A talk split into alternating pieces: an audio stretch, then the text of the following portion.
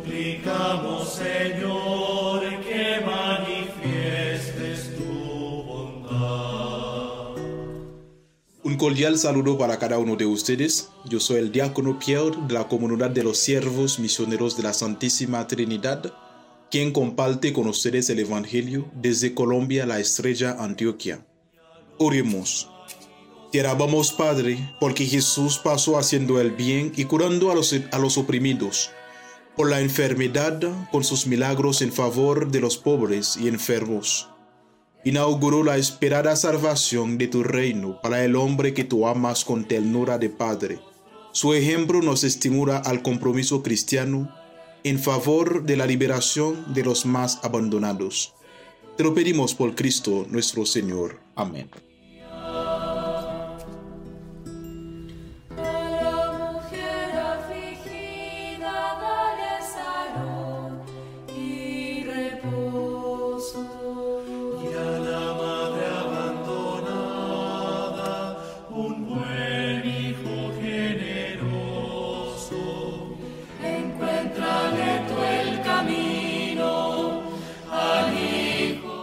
Lectura del Santo Evangelio según San Lucas, del capítulo 4, de versículo 38 hasta 44. En aquel tiempo, al salir Jesús de la sinagoga, entró en casa de Simón. La suegra de Simón estaba con fiebre muy alta y le pidieron que hicieran algo por ella. Él de pie a su lado, increpó a la fiebre y se le pasó. Ella levantándose enseguida se puso a servirles.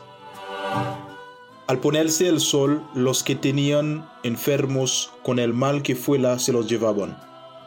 Y él poniendo las manos sobre cada uno, los iba curando. De muchos de ellos salían también demonios que gritaban, Tú eres el Hijo de Dios. Los increpaba y no los dejaba hablar, porque sabían que él era el Mesías.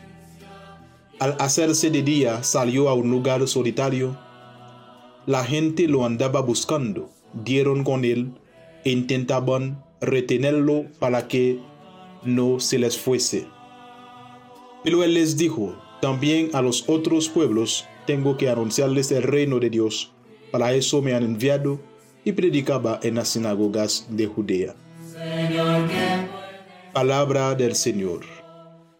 Gloria a ti, Señor Jesús.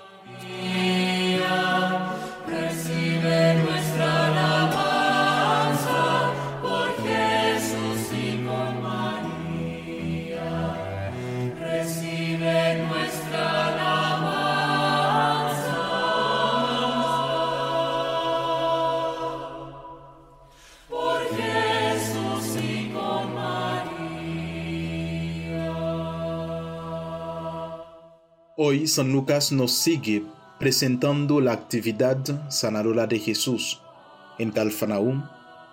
Comienza con la curación de la suegra de Pedro, quien fue encontrada en cama con mucha fiebre. Luego Jesús la cura de su enfermedad.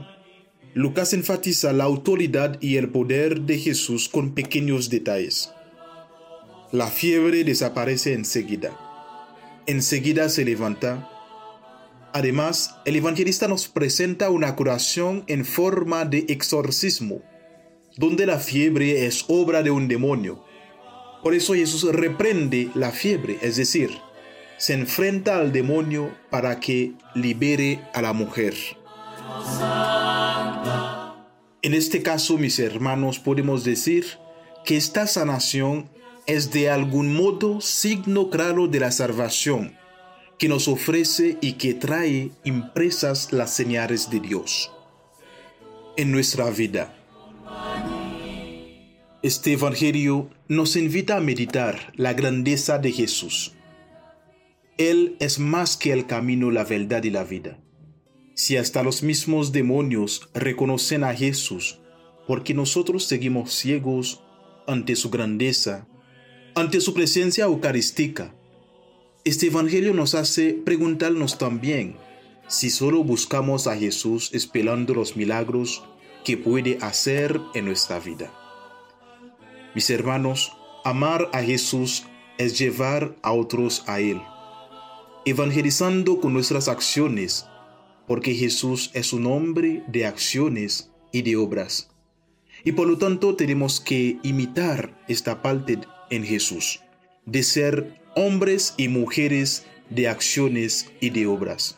Mis hermanos, este milagro de curación que hace presente en el Evangelio no solo significa la desaparición de la enfermedad, sino también la recuperación de nuestra totalidad, de nuestra energía, sobre todo de nuestra disposición para servir, para servir a nosotros mismos y a servir también a los demás. Gloria al Padre y al Hijo y al Espíritu Santo como era en el principio, ahora y siempre, por los siglos de los siglos. Amén.